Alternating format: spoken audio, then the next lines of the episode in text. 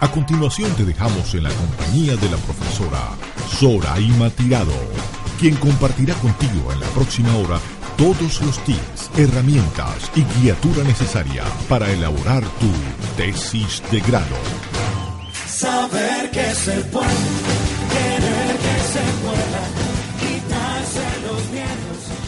¿Qué tal? Bienvenidos a Tesis de Grado, tu programa eh, dedicado para ti que estás en periodo de tesis o estás pensando en hacer la tesis.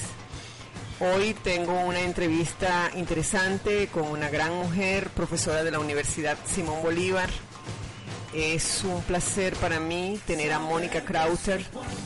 Eh, nos va a hablar de su época de estudiante, vamos a hablar como colegas y va a hablar de las tesis de grado que ha realizado. Tengo entendido que hizo una tesis doctoral. Interesante el tema que ella escogió para realizarla y te invito a que te quedes con nosotros. Eh, va a estar interesante esta entrevista y te puede aportar demasiados consejos y tips que puedes aplicar para tu elaboración de la tesis. Vamos con un poco de música y regresamos con Mónica. Sí, sabes que ya llevo un rato mirándote.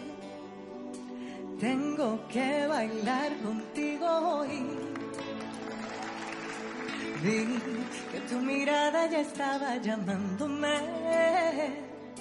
Muéstrame el camino que yo voy. Tú eres el imán y yo soy el metal. Me voy acercando y voy armando el plan. Solo con pensarlo se acelera el pulso. Ya, ya me estás gustando más de lo normal. Todos mis sentidos van pidiendo más. Esto hay que tomarlo sin ningún apuro. Despacito, quiero respirar tu cuello despacito. Deja que te diga cosas al oído. Para que te acuerdes si no estás conmigo. Despacito, voy a desnudarte a besos despacito, firmar las paredes de tu laberinto y hacer de tu cuerpo todo un manuscrito. Quiero ver bailar tu pelo, quiero ser tu ritmo, que le enseñes a mi boca tus lugares favoritos. Déjame sobrepasar tus zonas de peligro hasta provocar tus gritos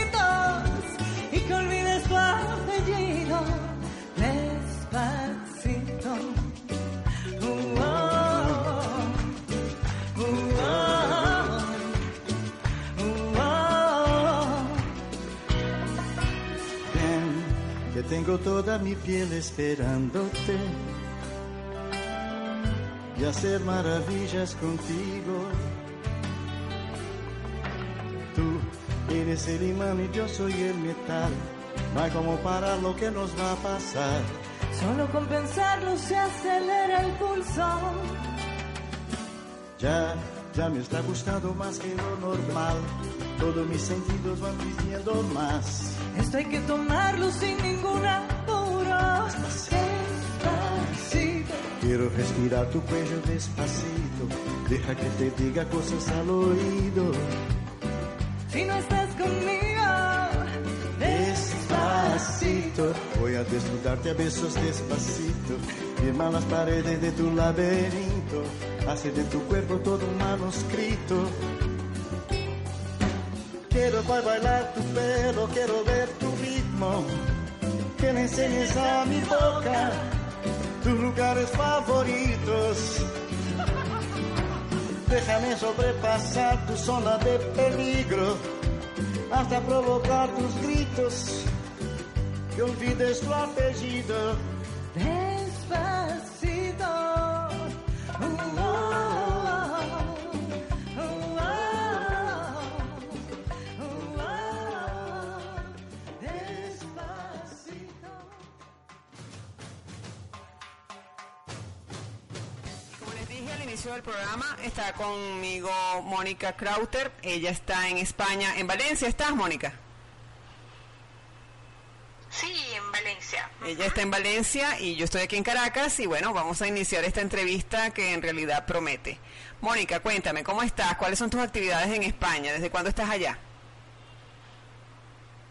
Bueno, nada, primero lo primero, muchísimas gracias por, por tu invitación a este programa que me parece de verdad fuera de serie, ¿no? Gracias. Ojalá nosotros lo hubiéramos tenido en nuestro momento, porque siempre pensamos que las tesis son un karma, pero creo que detrás de cada una hay una anécdota y, por supuesto, mil enseñanzas, ¿no? Chévere. ¿Qué estás haciendo en España? Porque, bueno, lamentablemente tengo un hijo con una pequeña cardiopatía y su cardiólogo pues me recomendó venir aquí siendo que él es español, ¿ok?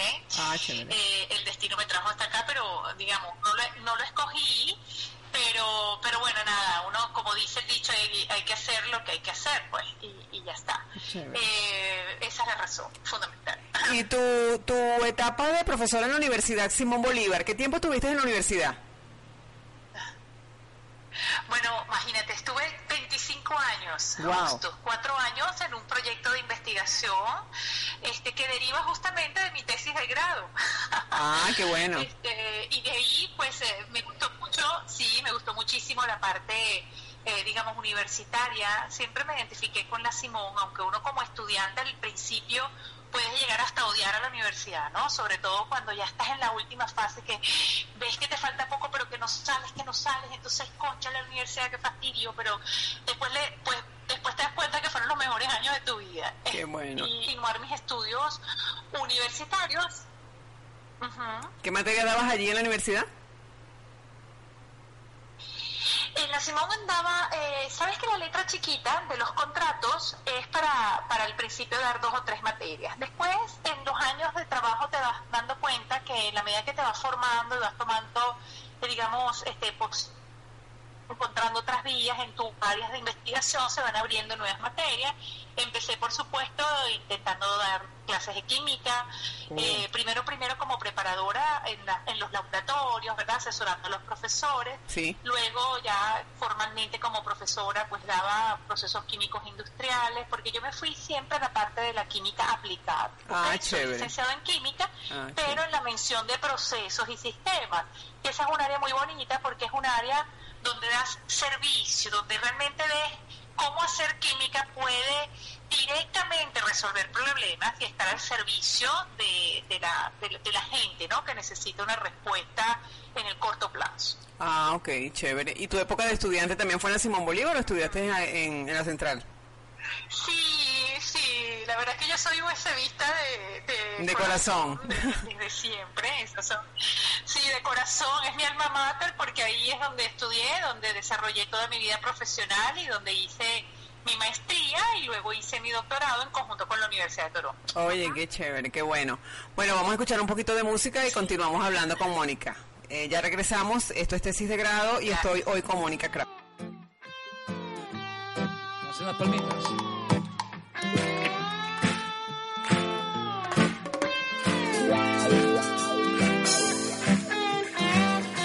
Aquí estás otra vez, en cada parte de mí. Es que no puedo olvidarte, ni siquiera un instante. Yo que todo entregué a ese amor que no fue, no más que un desahogo. Te lo leo en tus ojos y aquí estás otra vez, en mi poema otra vez, en cada nota tocada, en el olor de tu almohada. Es que yo ya no sé cómo se vive así, sin tenerte a mi lado, sin saber más de ti. ¿Qué le has hecho a las noches que juntos pasamos hasta enloquecer? ¿Y qué le has hecho a los sueños que juntos tejimos hasta amanecer? Ah.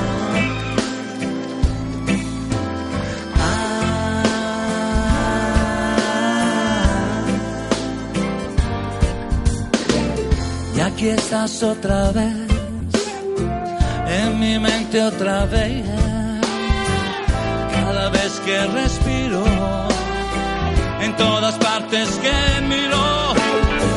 Y es que yo ya no sé cómo se vive así, sin tenerte a mi lado, sin saber más de ti.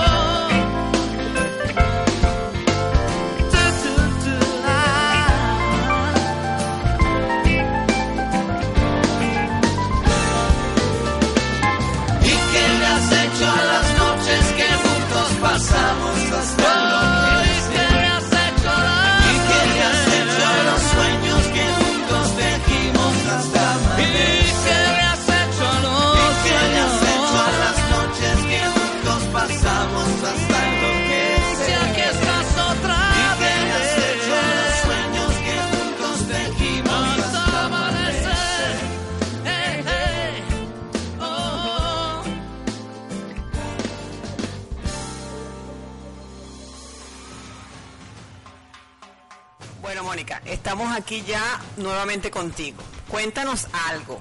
Tu época de estudiante, ¿en qué te destacaba? Me imagino que en matemáticas y en química. Sí, la verdad es que matemática y química eran mis materias favoritas. Te confieso que tuve que ver cinco físicas. Dios. Las vi a lo largo de toda mi carrera. Ese fue mi karma. Es decir, yo, yo siempre me preguntaba por qué quien hizo la estructura curricular de química nos castigaba de esa manera. ¿Por qué ver cinco físicas? Sobre todo las partes de física eléctrica. Dios. Este, pero luego, eh, tú sabes, la, la vida se encarga de, de enseñarte por qué, ¿no? Y terminé trabajando mucho en un área de, de energía este, electromagnética en la que obviamente mis estudios en física me ayudaron mucho. Dios. Pero mientras las estás viendo, y reconozco que ese fue mi karma, recibí premios y todo por eso. Dios mío. Es decir, los muchachos, mis compañeros se burlaban de mí porque era relativamente buena estudiante, pero como en física era tan mala, pues me daban premios, ¿no? Con el, el- el, eh, digamos, la nominación era el pegue. Es esa materia que te quedas pegado y no sacas ni con la mocha. Mira que ni se me olvida. Dios mío, tú sabes que yo tengo un trauma con física porque en quinto año a nosotros nos pidieron un libro que tú tienes que haber conocido y manejado de mil maneras. En quinto año de bachillerato nosotros usamos el Resni Holiday, un libro verde con letras amarillas. Pero por favor. Y yo, por favor. una cosa horrible. Yo dormía con él viendo a ver si algo se si algo se me metía y no había forma. Bueno, el profesor de nosotros, me acuerdo de aquella época, él estudiaba física en la Universidad Central y él nos pidió a nosotros el Resni Holiday. Imagínate. en quinto año de bachillerato que nadie entendía nada y, y bueno, lamentablemente fue una tragedia aquel libro, es un libro trágico para mí, yo no quiero ni, ni volverlo a ver en mi vida. Es una tragedia. Sí, sí, sí, yo tampoco. Eso es siempre mi peor pesadilla. Y lo peor es que eh, lo vimos durante toda la carrera, como Ajá. te dije, porque si no la si no la aprobaba tenía que retirarla. Si no la retiraba, entonces la suspendía. Si no la suspendía, la tenía que volver a retirar. O sea, a lo largo de todos los trimestres en la Universidad Simón Bolívar, yo de alguna manera estaba viendo siempre una física. Si no era la 1, la 2, la 3, la 4, la 5, no me acuerdo. Imagínate. Bueno, pero bueno, eso es un poco para que todos los estudiantes que de alguna manera nos están escuchando, y los agradezco, pues se den cuenta que siempre estudiar lo que uno quiere implica sacrificios de otras cosas que quizás no son las que tú quieres o esperas, Claro. pero forman parte de esa educación integral este, y que hubo estudios de personas que sabían exactamente que tarde o temprano esas herramientas este, te iban a hacer falta, ¿no? Y es así. Claro, claro, es que es, es algo, bueno, a veces cuando uno, como dices tú, cuando uno está en, en medio de eso es incomprensible todo aquello de física y química. Pero bueno, después que uno sale de eso, no sé en tu caso, tú darás las gracias de haber salido de eso, pero de verdad que para mí fue traumático el Resmi Holiday y seguirá siendo traumático por el resto de mi vida. Admirable la persona que lo entiende, lo maneja y lo quiere. Sinceramente te lo digo. Bueno, eh, yo te voy a te voy a hacer una, una confesión. Dígamelo. Eh, eh, yo creo que el 80% del libro este pasó sobre mí. Yo creo que yo lo memoricé solo todo para poder aprobar la materia, pero Imagínate. todavía hoy me lo pregunto cómo hice yo. Sí, sí. Es un Y libro mira muy que complicado. materias complejas en química. Imagínate. Era un karma, ¿sabes? Era también una como una negación y eso también forma parte de la tesis. Cuando uno se niega y uno dice yo no soy capaz o esto es más fuerte que yo, es un gravísimo error. Claro. Probablemente las físicas hubieran sido más fácil yo asumía que en verdad yo podía con ellas, porque si podía con otras, porque no con ella también. Claro, claro. Pero bueno, con- eso es algo que también la tesis, a todos los que pasamos por ese paso, por ese, por ese proceso, en algún momento, tarde, tarde, o antes, o durante o después, nos llegamos a cuestionar, oye, yo seré capaz de hacerlo. Pues sí, vale. Claro que sí, claro que sí, eso es totalmente capaz. nos lo proponemos. Claro, ¿no? claro, claro. Y esa es la idea del programa, hacerle ver a los muchachos que la tragedia no es tan grande como uno la piensa cuando está en el momento.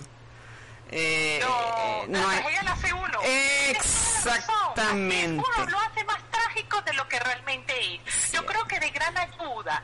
Y si en algo yo puedo ayudar en esta en esta entrevista que me das, oye, eh, es un honor y, y la oportunidad. Es que yo creo que una de las cosas que facilita mucho un trabajo de tesis, luego de obviamente encontrar un tema que te apasione, que a mi, a mi juicio eso es fundamental, Claro. es la metodología. Claro. Es que tú tengas un tutor que se siente contigo y te diga, mira, una tesis implica que tú te plantees las preguntas que tienes que resolver. Exacto. Por lo tanto, hay un objetivo general, un objetivo macro, que es el objetivo final. Probablemente no lo cumplas, pero tú, esa es tu línea, ese va a ser tu norte durante este, Claro, este periodo, un año o no sé cuántos trimestres. Exacto. Después, bueno, ¿cómo lo vamos a hacer? ¿Cuáles van a ser los pasos? Bueno, esos son los objetivos específicos. ¿no? Lo que Exactamente. necesitar paso por paso para lograr ese objetivo general. Y después, bueno, la metodología, que es escribir todo aquello en la que nosotros participamos, en la que tuvimos data este, que pudimos nosotros comprobar. Y bueno, este, eh, la discusión es simplemente eh, describir qué esos resultados nos están diciendo, que apunta a resolver o dar un poco de respuesta a ese objetivo general. Claro que sí. Eso si a mí este, desde el primer día me, hubieran, me lo hubieran dicho, yo creo que hubiera sido mucho mejor. Aunque yo tuve una tutora extraordinaria, pero como todos los tutores siempre están muy este, agobiados, sobre Pero todo. sabes los que eso es una cosa que yo este, critico gobiernos muchísimo. Sí, es una cosa que yo critico muchísimo. Yo ahorita estoy haciendo un posgrado en la Universidad Central, estoy a punto de terminar. Y el problema que hay en el posgrado de mercantil de la Universidad Central de Venezuela es que eh, la profesora, coordinadora de la- del, del posgrado, que la he, trata- la he tratado de invitar al programa y siempre está ocupada, ella dice que el problema de mercantil es que no se gradúa gente de mercantil. ¿Pero por qué no se gradúa gente de mercantil? Porque lo- ningún profesor te quiere atender. Ningún profesor te ayuda. Entonces, la gente que no sabe de metodología está perdida, no tiene una guía. Eh, solamente se ve una materia de metodología, es electiva. Es electiva. Entonces, como le dije yo a ella, me dijo, Soraima, ¿pero qué crees tú que se puede hacer? Mire, profesora, aquí lo que hay que hacer es tener por lo menos tres materias de metodología, metodología 1, metodología 2, metodología 3, y después un taller de tesis. Sí. Que cuando la gente llega al taller ya sabe cuáles son los pasos y qué es lo que tiene que hacer. Entonces, cuando la gente ya está terminando la carrera, que agarra, es. que agarra metodología, van sin tema, no saben qué tema van a agarrar, eh, no saben cómo aplicar, no le entienden a la profesora y conseguimos el problema de que los tutores están ocupados, no tienen tiempo, eh, no te atienden, se van de viaje. Entonces, el problema grave que hay aquí en Venezuela ahorita no es que el alumno no quiera hacer las cosas, es que cuando se, se ofrecen de tutores no atienden a los muchachos. Entonces los muchachos se sienten desprotegidos, desvalidos y no saben cómo hacer. Así es. Es así, es así, sinceramente es así. Y tú que eres profesora y estuviste en la Simón Bolívar, Es así.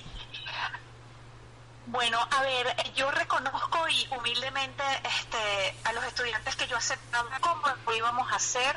Nunca hablábamos ni imaginamos resultados, jamás dirigimos una tesis en donde yo pretendía este, eh, eh, inducir ¿verdad? los resultados, sino simplemente vamos a hacer ciencia y la ciencia se hace, pues bueno, este, vamos a recabar data y esa data la vamos a, Claro, a tratar de claro, interpretar. claro, no me claro. importa si te da bien o te da mal, pero siempre preferí tener menos estudiantes bien atendidos y puedo decir Exacto. que todos mis estudiantes, afortunadamente, tanto pasantes, mini proyectistas, como tesistas de pre y posgrado, concluyeron y de aquellos que no concluyeron fueron razones que no, no eran atribuibles a, a la asesoría o al estudiante, sino que la vida misma a veces, oye, se fue del país, o tuvo problemas personales y tuvo que abandonar. Esas son cosas que le puede pasar a cualquier A cualquiera, claro. estudiante. Pero sí, yo siento que hay una carencia Sí. muy importante, tanto de formación en metodología, porque yo la di, pero en el doctorado. Imagínate. Eso no es así. Eso no es así. Eso no es así. metodología en grado, posgrado y doctorado, porque cada, cada tesis tiene un alcance distinto, tiene un enfoque diferente y entonces era que la metodología también sea diferente. Este, eso lo va aprendiendo a golpe y porrazo uno, a pesar de que fui este, profesora. eh, Y por eso es que a veces se le hace- y por eso es que a veces- sido estudiante, Sí. uno se sensibiliza, ¿no? Exacto. Y por eso que a veces los muchachos, por eso que se sienten desvalidos y perdidos. Porque no entienden nada, nunca les enseñaron nada de eso. Sí, Nunca les enseñaron nada de eso. La verdad, pero Vamos, ahora también hablando en pro de los profesores, tengo que reconocer particularmente a aquellos que formamos parte de la plantilla de universidades este, públicas. Sí. Es que estamos agobiados de trabajo. Sí. Eh, renuncian profesores y yo al final estaba, yo decía, bueno, si yo sumo la cantidad de pasantes y tesistas que yo atendí en los últimos 10 años, casi que triplicaba los primeros 10 años. Imagínate. Era precisamente por la demanda, por la poca, este, digamos, eh, apoyo que tenemos los profesores, eh, los pocos que quedamos, pues teníamos que hacerle frente a la cantidad de estudiantes que quieren egresar. ¿no? Exactamente. Eso es un drama, es un drama que está asociado a un problema donde tengo que hacerlo público, ¿no? Para cualquier régimen, este, la, la formación es una amenaza y Sí. hay una, como hay un plan, ¿no? De atacar todos los sectores productivos, pues hay un plan en el ataque A la educación. Universitario, Claro, claro, claro. sistemático que obviamente, obviamente que hace que este no quiero hacer responsables, es un problema muy complejo, ¿no? Cuando Sí. se ataca la educación, tú estás atacando prácticamente Todo. una nación entera. Todo, Las claro. naciones se crecen, se nacen y permanecen. Es por esa palabra mágica que es educación. ¿no? Educación. Entonces, es terrible, es verdad. Mónica, me encanta mucho que tengamos esta entrevista. Vamos a escuchar un poquito de música y regresamos nuevamente.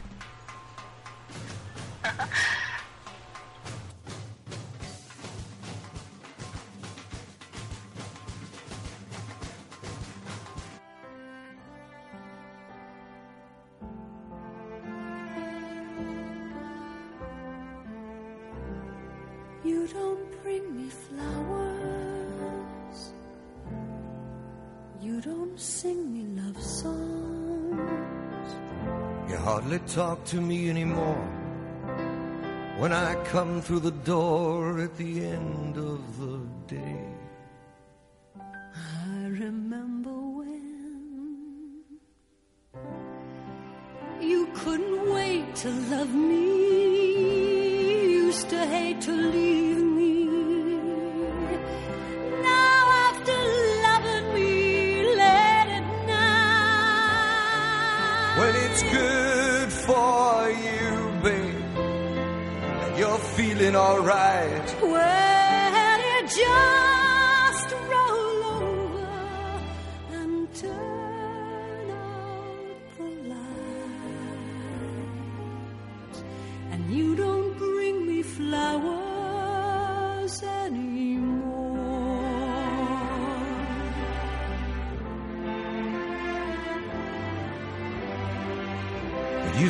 So natural.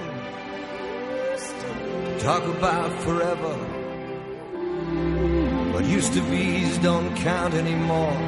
They just lay on the floor till we sweep them away. Baby, I remember all the things you taught me. I learned how to laugh and I learned how to cry. Well,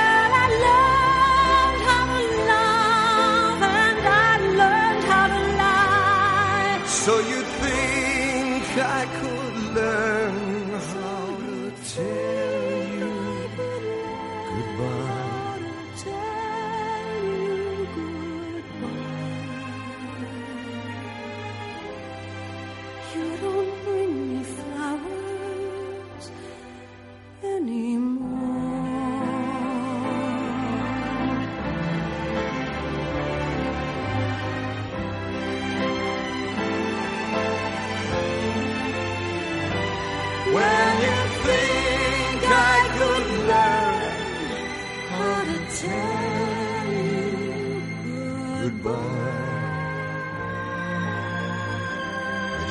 say you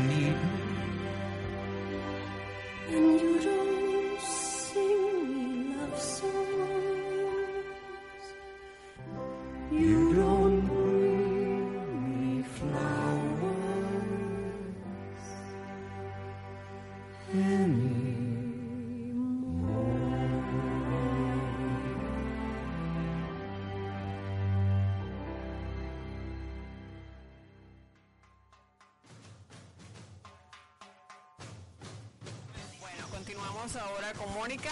Eh, Mónica, el tema importante que lo hemos abordado durante toda esta agradable conversación, lo de la tesis. Cuéntanos de tus tesis. ¿Cuántas tesis has hecho? He hecho tres tesis. ¿no?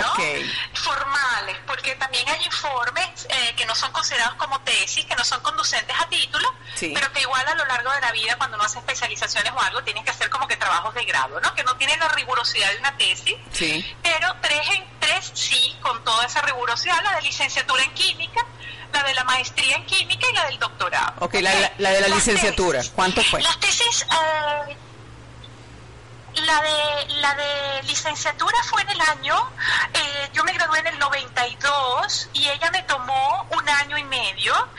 Eh, y te cuento que es una historia bien interesante porque ella se convierte en la primera patente Universidad Simón Bolívar, ¿no? Wow. A nivel internacional. Wow. Y fueron cosas que uno no va buscando, pero cuando uno hace las cosas con pasión, y esto lo quiero compartir, Sí. las cosas salen bien, ¿no? Y por eso es que mi punto fundamental en cualquier tesis es enamorarse de un tema, enamorarse en buscar la solución o en buscar respuestas a algo que uno quiera conocer.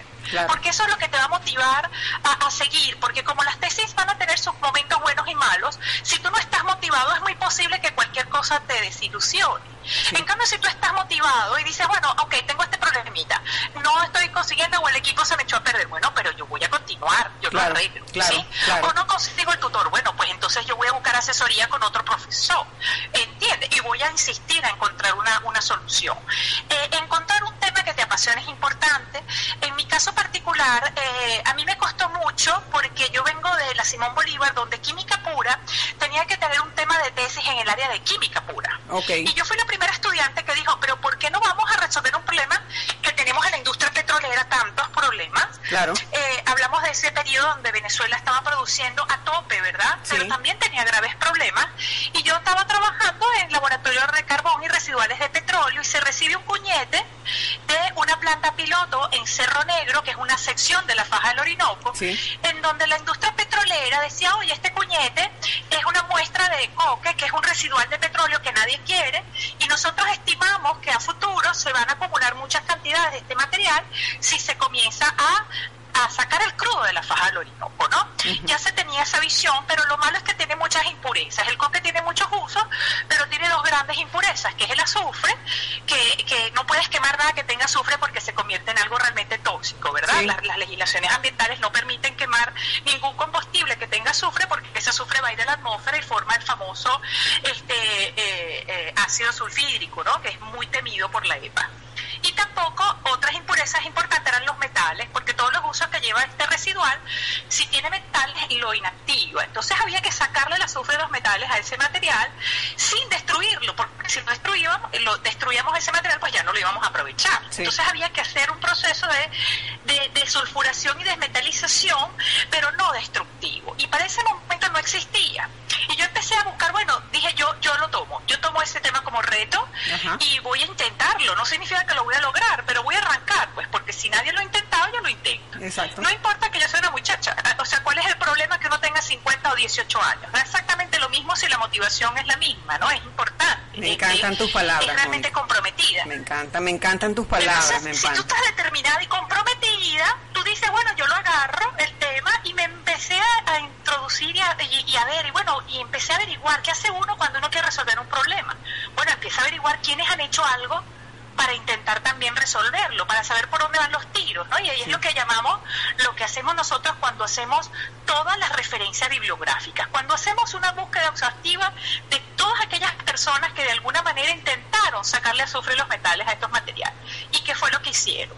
Y yo descubro que había una parte del respecto radioeléctrico, porque todo el mundo lo había, la mayoría de las publicaciones estaban en ondas de radio, ondas X, onda gamma, onda, pero nadie se le había ocurrido la sección de ondas microondas. Y yo me llevé un, poquito de ese material a mi casa con un poquito de solución ácida, porque yo sabía que los metales son estables en medio ácido, Sí. y lo metí en el horno microondas de mi mamá, de mi casa Imagínate. de mi casa. esa Qué- es la historia. qué Una charla- experiencia, una charla experiencia. TED muy cómica, to- cualquiera de los que están escuchando pueden entrar humildemente en YouTube, colocar mi nombre, Mónica Crowder con cada kilo, y esa charla echa el cuento de la verdad. O sea, ¿es fortuito? No, no es fortuito. Las, las ah, eh, digamos, los descubrimientos no son fortuitos. Ha habido una investigación previa, ha habido una motivación previa. Pero bueno, yo lo metí en el horno microondas de mi casa, de mi mamá, y, y el ácido nítrico es, es totalmente cristalino, Soraya. Y yo bueno. lo terminé de hacer la extracción, o sea, puse un minuto a ver qué pasaba y aquello se puso azulito, azulito, que es el color del vanadio. Ahí es donde yo me di cuenta, oye, yo no sé cuánto, pero yo estoy pasando parte del metal, de este material a la solución. Y por ahí arrancó todo, ¿no? Y esa es, hoy, después de siete años, Estados Unidos nos otorga a la Simón Bolívar la primera patente norteamericana donde este se, se, se, digamos, se protege la propiedad intelectual que sale de los laboratorios de una universidad en una tesis de pregrado. O sea, Oye, pero qué bueno, Mónica, me pues, encanta, claro. me encanta, me encanta que, me encanta todo lo que estás cierto, diciendo, porque los alumnos así se dan cuenta que sí se puede, vale, de verdad que sí, me encanta todo lo que estás Absolutamente, es una, es una razón como siempre de- del deseo, todo parte de tu deseo de hacer algo. Claro, y claro. 20 millones de cosas se pueden ir en tu contra, pero cuando tú lo tienes como norte, tú vas a ir poquito Eso a se poco, da. este, digamos, Sí, lo logras, lo sorteando cada una de esas piedras con tu 4x4. A mí me da mucho gusto este, imaginarme que yo ando en un jeep así, todo montado 4x4, como le dicen a los estudiantes, todo tú sabes, ¿no? Sí. armado y se me para una piedra y yo vengo con mi 4x4, meto Claro. primera mocha y Claro. después viene otro más grande, no importa, yo sigo, meto la segunda mocha y así vamos, pues, ¿no? Claro, Porque tenemos que, la vida es así. Soraima, la tesis es nada, la Es vida, nada, la vida. es nuestra tesis más grande Claro que y la sí. estamos presentando permanentemente. todos los días, a cada instante. De, oye, de verdad que muchísimas gracias por, Así por es. estar y más acá. los venezolanos, y más nosotros, Ah, no, nosotros los somos unos héroes, profesores, profesores y alumnos que estamos acá somos unos héroes. Tal cual. Somos unos ¿Qué va a ser una tesis para nosotros los venezolanos? Sí, Nada. señor. Nada, eso no es nada. Eso no es absolutamente nada. Mónica, vamos a escuchar un poquito es. de música y regresamos no con tu segunda nada. tesis.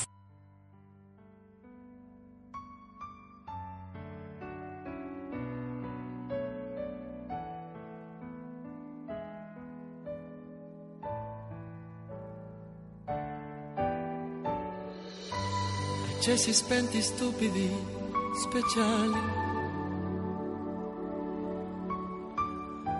Due consonanti perse in tre vocali.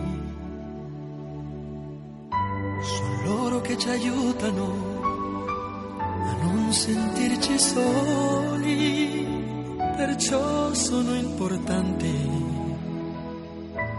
e li chiamiamo amori.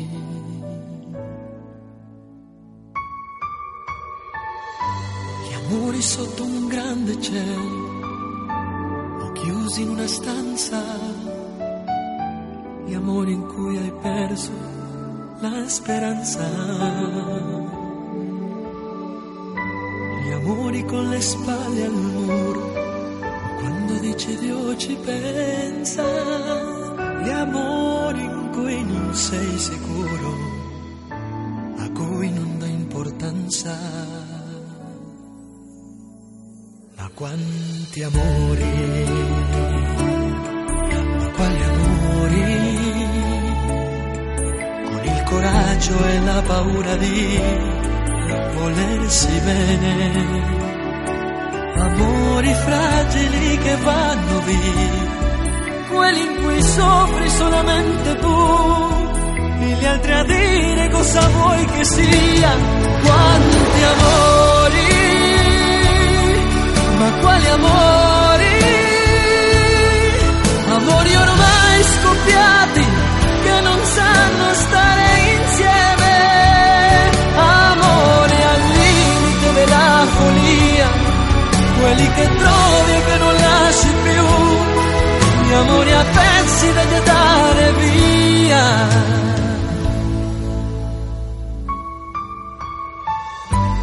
Immagina due mondi solitari,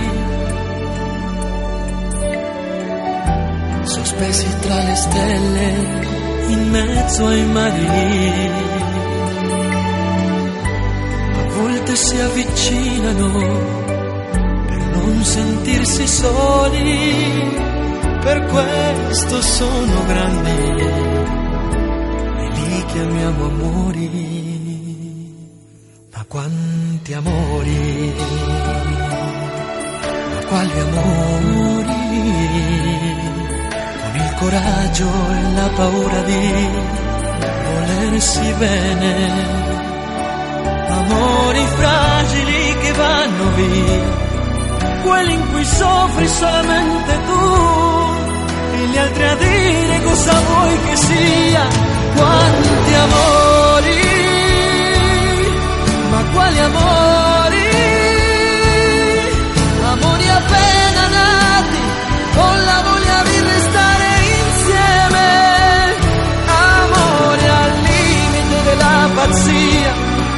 quelli che trovi che non lasci più,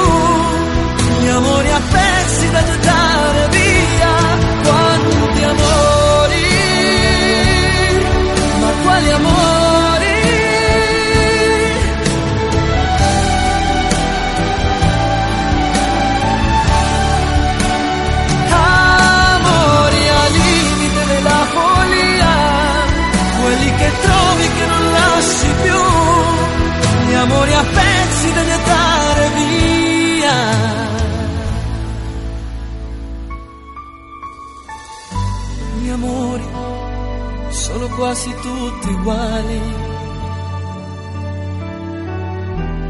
La differenza adesso falla tu.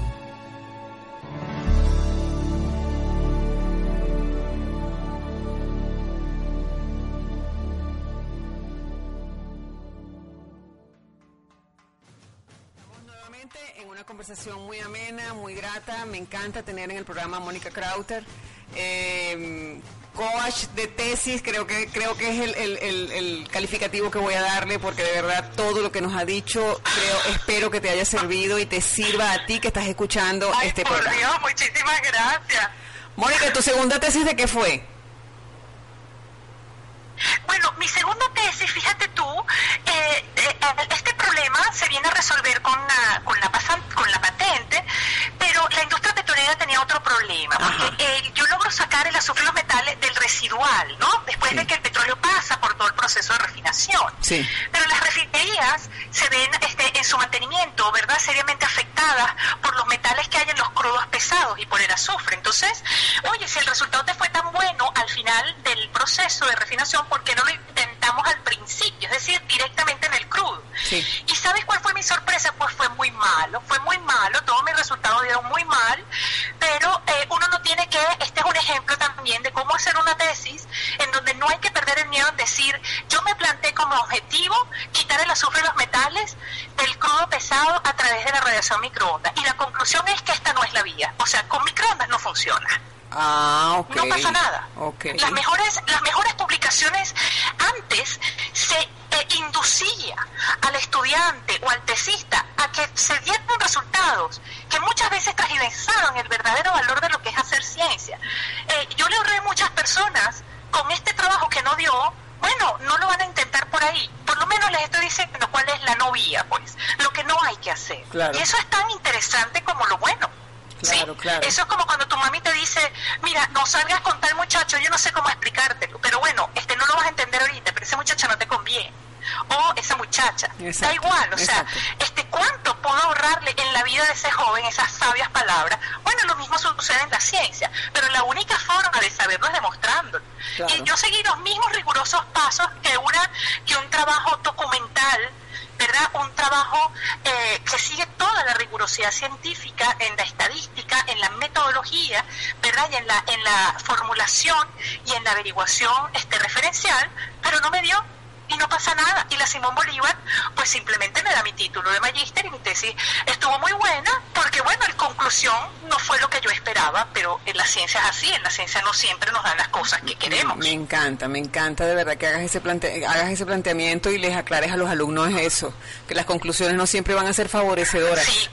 Lo que interesa es demostrar y, y- y plasmar lo que uno lo, lo que se logró con la investigación, pues porque tú lo que tienes es que decir qué lograste con la investigación, sea bueno sea malo, pero lo lograste, pues, o sea, hiciste el trabajo. Insisto, las mejores, así es, e insisto, en las mejores publicaciones del mundo, en la revista Science, número uno, muchas veces las conclusiones dicen, oye, mire, este, esto no es, o no nos dio buenos resultados. Y son publicaciones extraordinarias que le ahorran un montón de tiempo a gente que estaba tratando de intentarlo por esa vía, ¿no? Claro, claro, es que es así. eh, eh, Claro. Lo que pasa es que la gente se complica mucho la vida y hay algo muy malo que yo siempre le digo a los alumnos, no sé si te pasó cuando eras tutora, que in- inmiscuyen o incluyen en hacer la tesis a la familia, a los novios, a las esposas, a los esposos. Entonces eso se convierte en un gallinero, como les digo yo a ellos. No es así, la tesis nada. es tuya, la tesis es una Los cosa y La personal. familia pueden de ser de gran ayuda ya cuando tú la terminaste y que te la lean a ver si entendieron algo, Exacto. ¿no? Como para que tú sepas por dónde van los tiros si quieres que esa, ese trabajo tenga difusión en todo el público. Exacto. Pero si no tienen conocimientos de la estructura y de la metodología este, y de lo que tú estabas intentando demostrar, es, un, eh, es más bien con todo el amor que puedan puedan hacerlo, probablemente este, no son de utilidad, que son dos cosas distintas. No Entorpecen amor el proceso, entorpecen pero el en términos de lograr ese objetivo, que es que tú cumplas con un- una exigencia de grado, este, yo lo dejaría ya a la fase final un poco para que, o, o cuando ya hayas terminado y quieras publicarlo y hacerlo comprendible o digerible para el resto de la ciudadanía, pues que el novio, el, el- el esposo, tu mamá, tu abuela, si lograron entender algo es muy plausible, porque ciencias duras, ¿no? Las puras, es que Sí. en las publicaciones tú, tú, oye, es muy difícil comprenderlas. Sí, ¿vale? sí. Eh, y siempre se agradece un lenguaje, este, no coloquial, ojo, un lenguaje comprensible, que es muy distinto al coloquial. Claro. Eh, y, y eso lo ayuda mucho, pues, eh, personas que, que, que no manejen el área de la ciencia, pero que sí te pueden ayudar a que las personas puedan digerir mejor una información que puede ser pesada o que requiera de conocimiento previo que el- quizás la mayoría de la población no tiene y no tiene por qué tenerlo tampoco. ¿no? Claro, claro, tienes toda la razón. Mónica, y algo muy especial para mí que fue contactarte en vista de un comentario que leí sobre tu tesis doctoral. Sí. Tu tesis doctoral, Sí. eh, el profesor Banaggi de la Universidad Simón Bolívar te felicitó y ahí fue donde me llamó la atención y vi los comentarios y todo lo demás y dije, no, déjame tratar de invitarla al programa porque me parece que es un aporte significativo. Háblanos de la tesis doctoral, de esa etapa doctoral, cuéntame de eso. Wow. Eh, esa fue una etapa eh, compleja. Para mí, debo reconocerlo, fue bien difícil porque yo abandoné el doctorado Sí, para dedicarme a mi país. Ok. ¿sí? Hice un alto en mi doctorado para atender a toda esa cantidad de muchachos que necesitaban tutor y que neces- necesitaban este apoyo, este profesores que se iban, profesores que tenían años sabáticos. Es decir, la universidad requirió de mí un tiempo extra y también la vida mía personal estaba que yo dije, bueno, yo no puedo hacer tantas cosas si las quiero hacer bien todas simultáneamente. Claro. Y voy a hacer un alto porque no había encontrado para ese momento eh, un tema que me apasionara. Ok, Bien. Ok. Y fue muy difícil porque yo siempre en, en mi doctorado fue en desarrollo sostenible. Aunque vengo del mundo de la ciencia, me di cuenta que la parte ambiental no se resuelve si no vamos a la raíz del problema. Bien. Que es cómo abordar desde todas las dimensiones del desarrollo el tema ambiental. Porque el tema ambiental no es solo ecológico, es un problema político, es un problema económico, es social, es humano y por supuesto medioambiental. ¿no? Ok. Entonces, ¿cómo desde arriba verlo? Y, el, y, y yo siempre quise tratar, tratar el tema ético, eh, porque yo creo que el mundo, estoy convencida que el mundo puede ser mejor si nosotros ponemos en práctica los tres grandes principios básicos de la ética, que es el respeto, la honestidad y la responsabilidad. Para cualquier actuación de, Claro. de- de- de cualquier ser humano. Y este, yo estaba absolutamente entregada al tema ético, pero yo no tenía un caso de estudio para demostrar que efectivamente la ética en la práctica tiene que ver con el desarrollo humano, ¿no? ¿Cómo ligarlo? Y yo venía este, trabajando, tenía ya cuatro años en un tema que no me gustaba, que no me apasionaba, que era el tema de las bombas lacrimógenas, porque, bueno, como buena madre ciudadana venezolana, en las N marchas, incontables marchas que yo asistía, este, también con mis estudiantes víctimas de tantas bombas lacrimógenas, pues un día decidí averiguar por qué son tan dañinas, que de qué se componen. Sí. Y bueno, es que la ciencia tiene que ser útil. Claro. Y pensé, bueno, yo soy útil si yo le digo a la gente cómo al menos nos podemos proteger de esto, ¿no? Que nos está envenenando. Wow, qué tema. Y entonces desde el 2014 empecé a, a trabajar el tema de cómo protegernos y empecé a recabar muchas, muchas bombas, a identificarlas, clasificarlas, analizarlas química, físicamente también. Y bueno, descubro cosas muy, muy malas, pero que la ciudadanía tenía, que yo tenía el deber de, de- de decir esa información. De nada Wow. me sirve este, que yo tenga un, un tema en donde solamente me sirve para tener mi título de grado. Tenemos que tener una responsabilidad social en los trabajos de investigación que hacemos y el objetivo yo humildemente le pido a los estudiantes que tomen un tema que le apasione, pero que tenga una utilidad práctica en la gente. ¿Ok? Dios. Y eso te va a dar más ánimo porque dices, oye, yo me siento parte de la solución y no del problema. Ok. ¿Y qué- Entonces empecé a trabajar con las bombas y este dije, bueno, voy a tomar el caso de las bombas lacrimógenas. ¿Cuál era el objetivo general, Mónica? ¿Cuál era el objetivo general de esa investigación? Era, el, era eh, de hecho se llama así, uso de las bombas lacrimógenas, dos puntos, ética y desarrollo sostenible. Es decir, cómo desde la ética, tomando un caso de, de, de- de la vida práctica, de cómo Ajá, los cuerpos ajá. de seguridad reprimen en mi país, Ajá. yo pude demostrar que no puede haber desarrollo sostenible si no hay un comportamiento ético y mucho menos de los funcionarios públicos que son quienes tienen que dar el ejemplo. Excelente. Y lo demostré en un tema complejo y difícil, sí es difícil, pero al mismo tiempo es muy satisfactorio. Fíjate, yo tengo ya un mes trabajando con la sociedad de Hong Kong que está atravesando por exactamente lo mismo y me da mucho, mucho, digamos, orgullo saber que yo estoy tratando de minimizar los efectos a la salud de los, de los de las personas en Hong Kong que así como nosotros están luchando por, por tener derechos políticos y elecciones libres, limpias, Wow. este, y bajo este una, un, un, un escenario democrático, ¿no? Real. Qué, qué éxito, qué exitosa, eh, Mónica. De verdad que te admiro muchísimo y me encanta que estés conmigo en el programa. por favor, qué, qué éxito, honor no. que- provoca que te conversar con soy yo No, es que este- provoca este conversar. Mira, provoca tener un invitado así como tú. Es, es, es riquísimo conversar con una persona. Si tú sabes todo lo que le has aportado tú a los estudiantes en esta media hora que tenemos conversando, yo pienso que esto es algo demasiado Ay, no, grande. qué bueno, cómo Muchísimas me gracias. alegro, cómo me alegro. Vamos Sí, a cómo escuchar un poquito de música y vamos a regresar porque ahora nos vas a contar de las presentaciones de esas tesis de grado. Perfecto. Ya regresamos.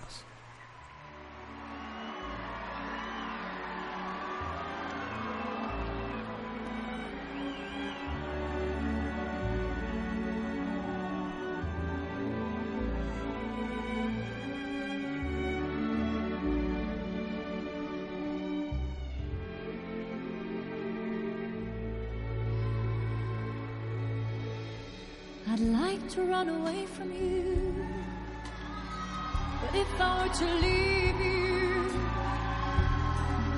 I would die.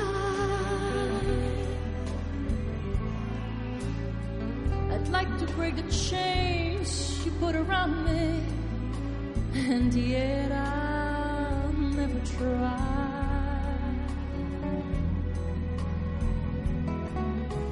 No matter what you do, drive me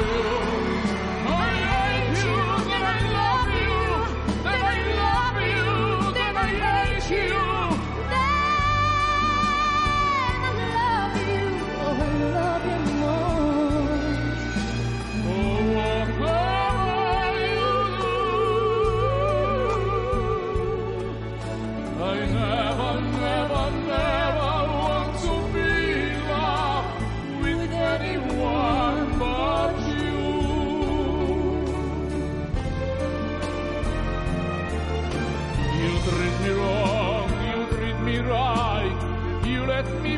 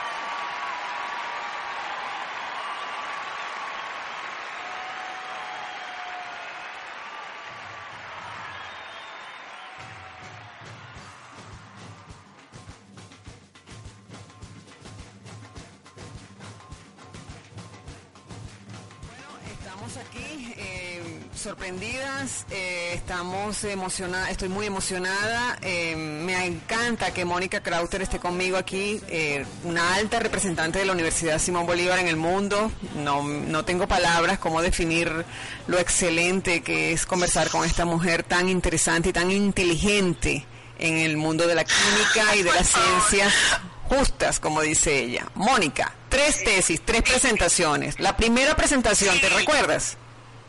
Sí, claro, me la recuerdo porque este, ya me habían eh, dicho que no tenía que decir todo lo que yo sabía porque tenía altas posibilidades de que ese tema podía ser patentado.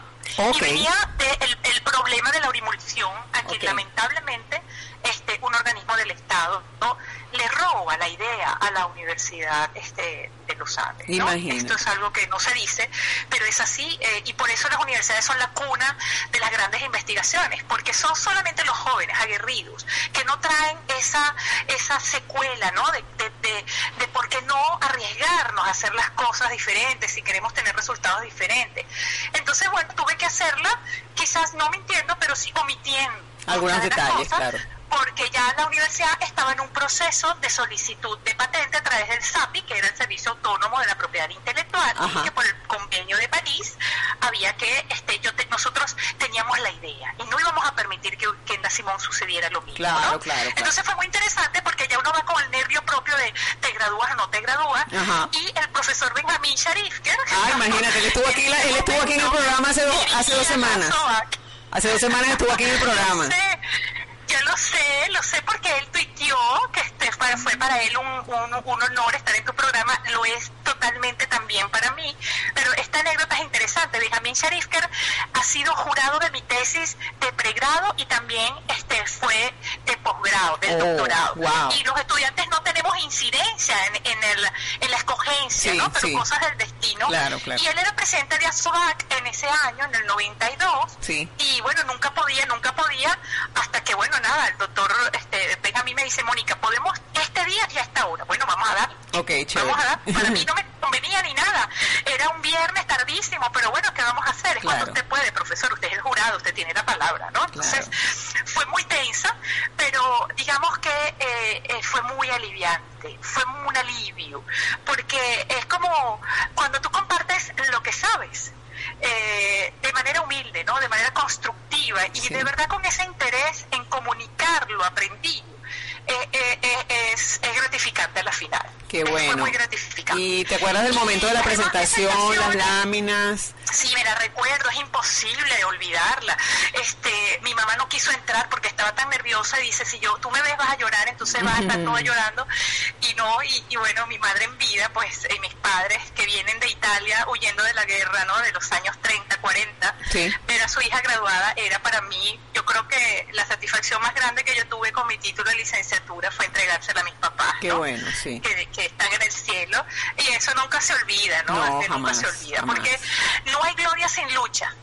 Exactamente. Eso es importante que los estudiantes lo sepan. Claro. Si quieres tener una satisfacción muy grande, es directamente proporcional al esfuerzo muy grande que vas a tener que hacer. Claro, claro. De otra forma, no va a ser este eh, No, no. No hay forma. Es como el que tiene dinero y lo tuvo en muy poco tiempo. Hay muy poca gente exitosa en la vida que se lo ha hecho en poco tiempo. Sí. Porque todo el éxito depende de cuántas veces te levantaste en todas tus caídas y sin perder ese entusiasmo, que es el que te va a ayudar a lograr el objetivo que quieres. ¿no? Exactamente, exactamente. Así mismo es. Mónica, ¿y tu segunda tesis? Mi segunda tesis de- de- fue una frustración porque, hombre, no es fácil pararse frente a jurados que saben mucho de lo que tú estás diciendo, que te sientes totalmente, eh, a ver, ah, evaluada en cada palabra que decías y más si tienes que concluir, miren, esto no sirvió. Ah, No ok, fue fácil, ok, ok, ok. Porque recuérdate que en mi tesis, no, yo no, o sea, el- el- uno no puede sacar azufre y metales de los crudos extrapesando usando radiación microondas. No sirve. Ok, ok. Y eso no es fácil admitirlo públicamente. ¿no? ¿Cuánto Pero yo ahí me apalanqué, ahí me apalanqué en el proceso más que en el resultado. Hay tesis en donde conviene apalancarse más en el resultado que en el proceso. O sea, todo va a depender del tipo de, de tesis y de cómo has ido manejando y qué es lo que estás obteniendo. Del ¿no? investigador, claro. Eh, pero del investigador, de tus jurados, de, de- de tú cómo te sientas también, y como yo no me sentía muy cómoda diciendo algo que tampoco yo esperaba, pues lo dije, bueno, me voy a ir en donde yo sí me siento cómoda. ¿Y dónde me sentía cómoda? En la explicación de cómo yo sí fui muy rigurosa en la metodología para demostrar que eso no sirve. Ese era mi aporte. Claro. Es decir, señores, no lo hagan, no lo hagan, no lo repitan, no pierdan el tiempo. Lo hice así y así no sirve. ¿Y qué te dijo el Y eso jurado? ayuda mucho. El jurado, pues nada, te felicita porque quien sabe, sabe que de verdad, verdad, si tú haces bien ciencia, no siempre te va a dar lo que tú esperas. Perfecto. ¿ok?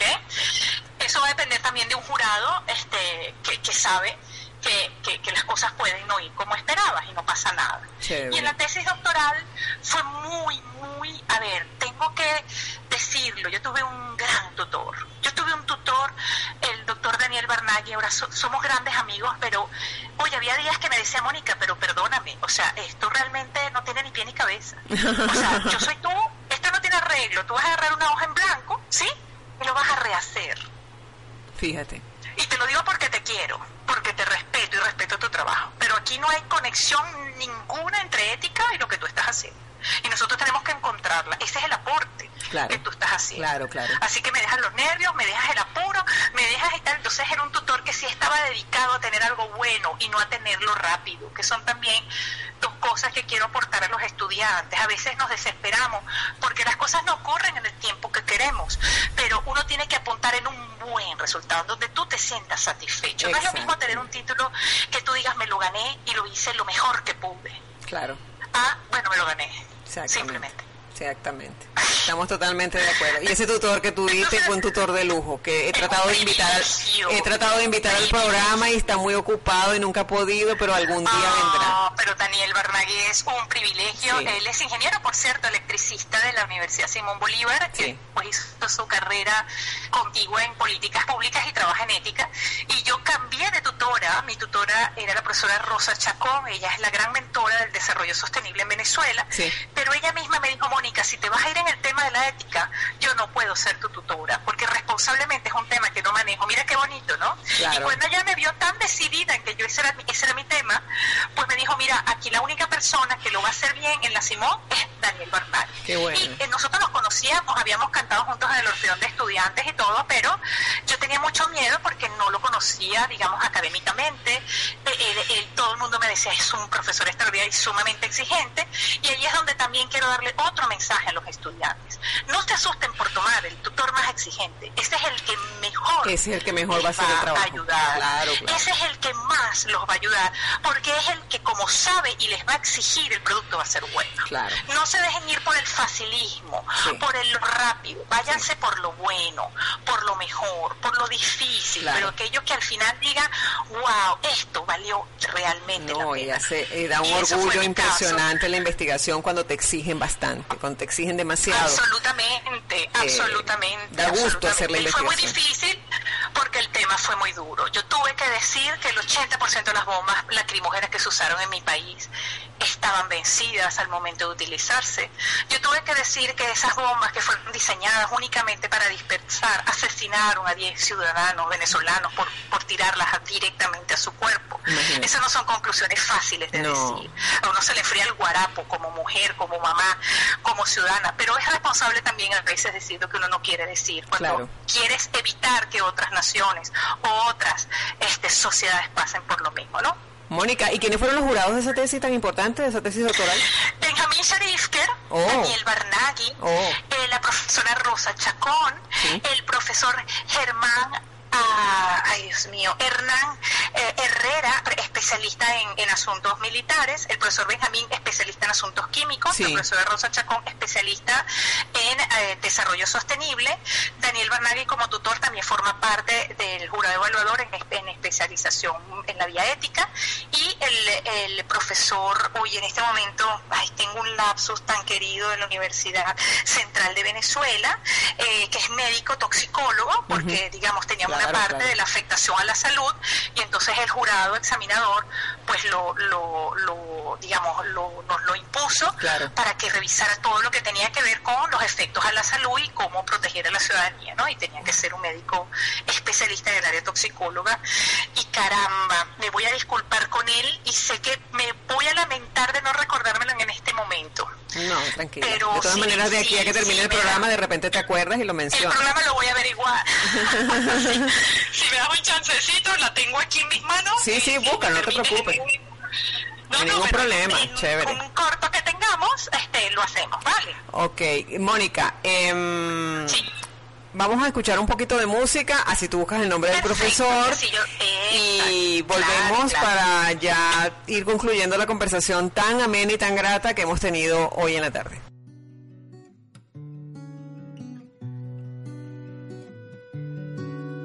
Sur le ciel de Paris s'envole une chanson. Elle est née d'aujourd'hui dans le cœur d'un garçon. El cielo de París ve pasear al amor. Amantes que van mostrando su aire feliz. Sous le pont de Bercy, un philosophe assis, deux musiciens, quelques badauds, puis des gens par milliers. Bajo el cielo de París canta el amanecer. Eterna canción de amor de esta vieja ciudad. Près de Notre-Dame, parfois trouve un drame. Metz à Paname, tout peut s'arranger. Quelques rayons du ciel d'été, l'accordéon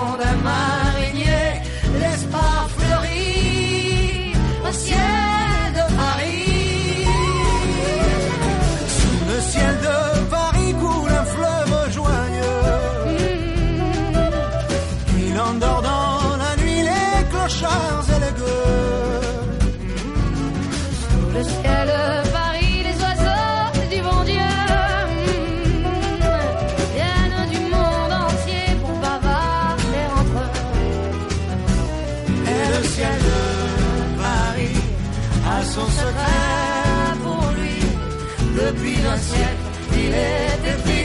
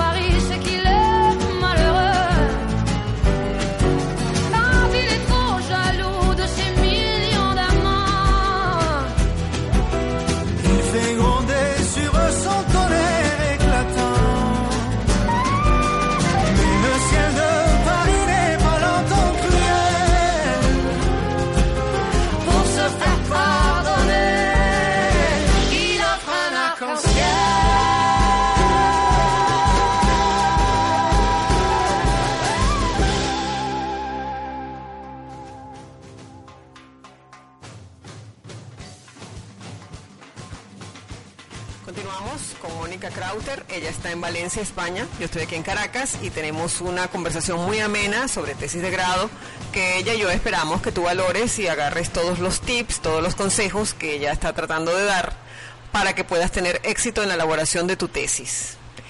Eh, Mónica, te dejo los micrófonos para que hagas lo que quieres hacer. me la pusiste muy difícil. No, no, no. Estábamos conversando de tu jurado de la última tesis. Ajá, primero disculparme con mi querido y admiradísimo profesor Jacobo Villalobos, hoy está en Ah. Chile por esta diáspora que nos ha tocado a todos los profesores universitarios, tristemente. Sí. Pero bueno, él fue el jurado que comentaba, médico toxicólogo, que vino como a completar un, un grupo extraordinario de profesionales venezolanos, que bueno, que cada uno tuvo su exigencia, cada uno tuvo sus correcciones, cada uno me la traspapeló, pero que al final cuando tanta gente quiere hacer un trabajo bueno en su área te aporta, pues Sí. termina siendo el resultado extraordinario. ¿no? ¿Cómo quiero yo cerrar esta intervención y agradezco estos minutos que me estás dedicando? Es un poco a retomar la capacidad que tiene cada joven de hacer lo que quiere. Si en este momento te estás planteando una tesis y te encuentras perdido, pregúntate en qué te gustaría hacerla. Pregúntate qué objetivo quisieras lograr con un trabajo que va a requerir de ti un- mucha determinación y compromiso, pero que te puede dar muchas alegrías al final. Claro. Eh, piensa que la estructura es importante, busca a alguien que te pueda este, ayudar en cuanto a cómo, eh, qué espera de ti este, este profesor, este tutor de este trabajo y cómo lo van a organizar, porque vas a tener mucha información que a veces lo más complicado es cómo tantos este, digamos, resultados o data, tú la vas a, tras- a, a- a escribir, a transcribir en, en unas 80, 100 hojas, aunque a mi juicio una buena tesis no se define por el número de hojas cuando lo que ella quiere demostrar y transmitir, ¿no? Claro. Y finalmente, pues bueno, mira, jamás dudar de lo que eres capaz, que nadie te diga de lo que tú no eres capaz, porque eso solo lo decide cada quien. Claro. Entonces, ese es el punto que en el que yo quería este, cerrar, porque, digamos, uno en la vida eh, siempre vas a conseguir personas que te motivan, personas que no, pero al final la- los resultados de tu vida solo van a depender de tus decisiones y de tus acciones. Sí. Entonces, nada, comprométete contigo mismo a salir de eso y saca tu tesis. Claro, sí, hay que, hay que animarlos porque cuando entran en depresión de tesis es un claro problema sí. grave, es un problema muy grave cuando entran en la Claro, porque depresión. uno termina cuestionando su propia capacidad y no tiene que ver con uno, sino con todos los retos que se te presentan. Entonces el problema no eres tú, el problema es que se van a presentar situaciones en las que tú vas a tener que demostrar cuán comprometido y determinado estás en resolverlas. Y volvemos a lo mismo, ya no, va de- no depende de nadie, sino de ti. Eh, es así, es como el, el- el- gordita y lo reconozco, pues bueno, no dice, bueno, yo salí de Venezuela este, con 12 kilos menos porque ya sabemos bien cómo es la situación y uno viene a una a un país donde encuentra de todo, pues bueno, ¿de quién es la culpa? ¿Del país que te ofrece de todo? No, el problema es uno.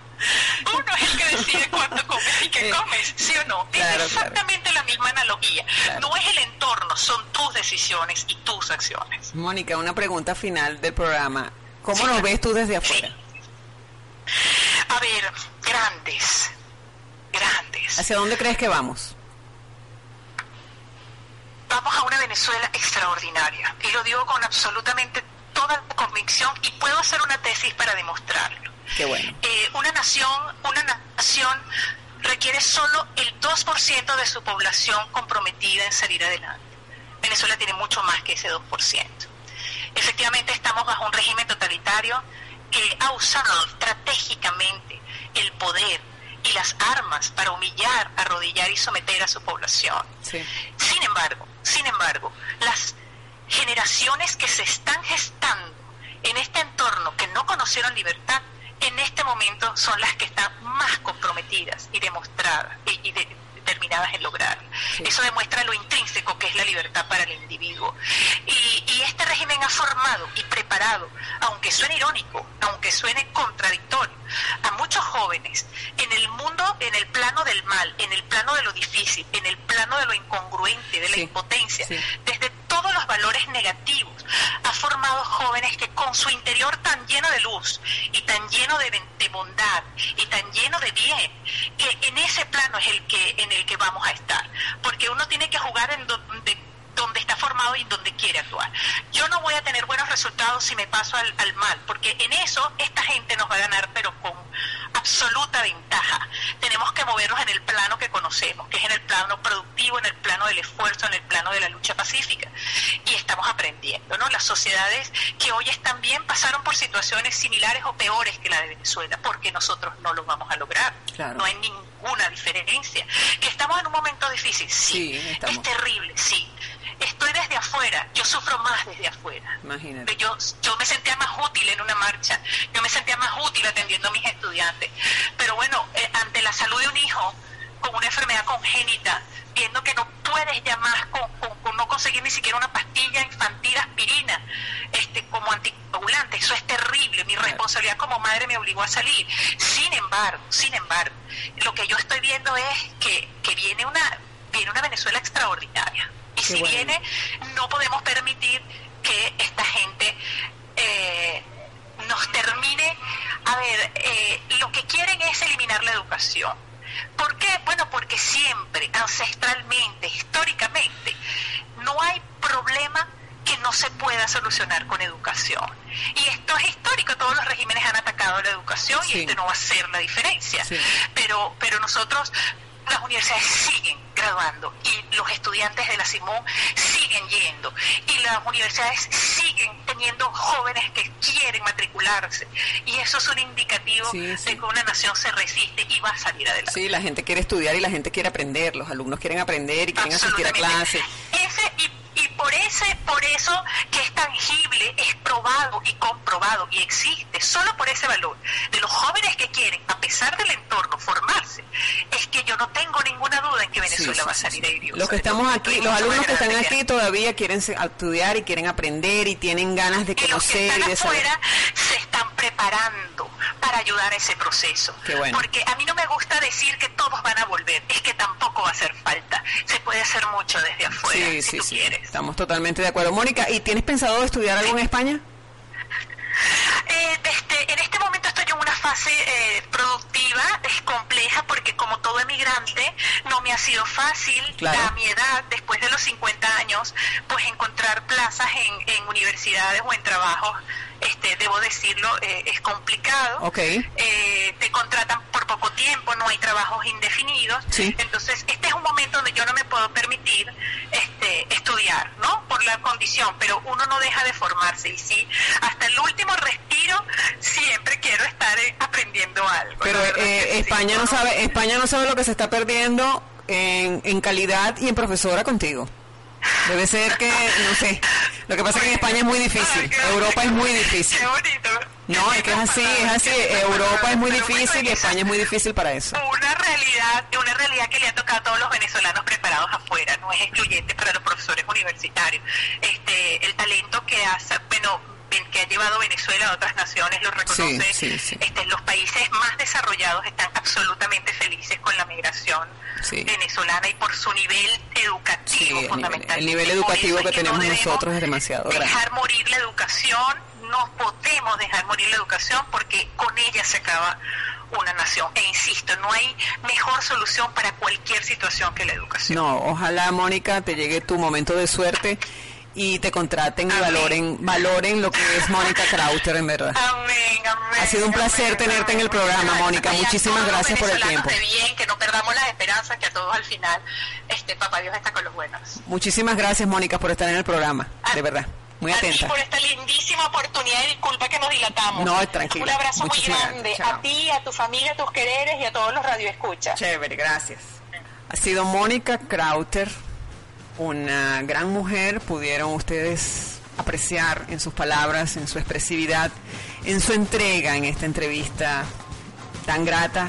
De verdad que me complace muchísimo cuando todas las semanas traigo eh, una persona diferente para que converse conmigo y se siente a explicarte lo que en realidad es una tesis de grado. No me queda más que despedirme y decirte que te espero la semana que viene para que sigamos transitando en este mundo de las tesis de grado.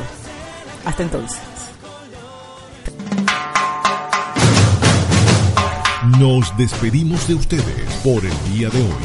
La invitación es para que la profesora Soraima Tirado te siga guiando en la elaboración de tu tesis de grado. Al futuro con el corazón.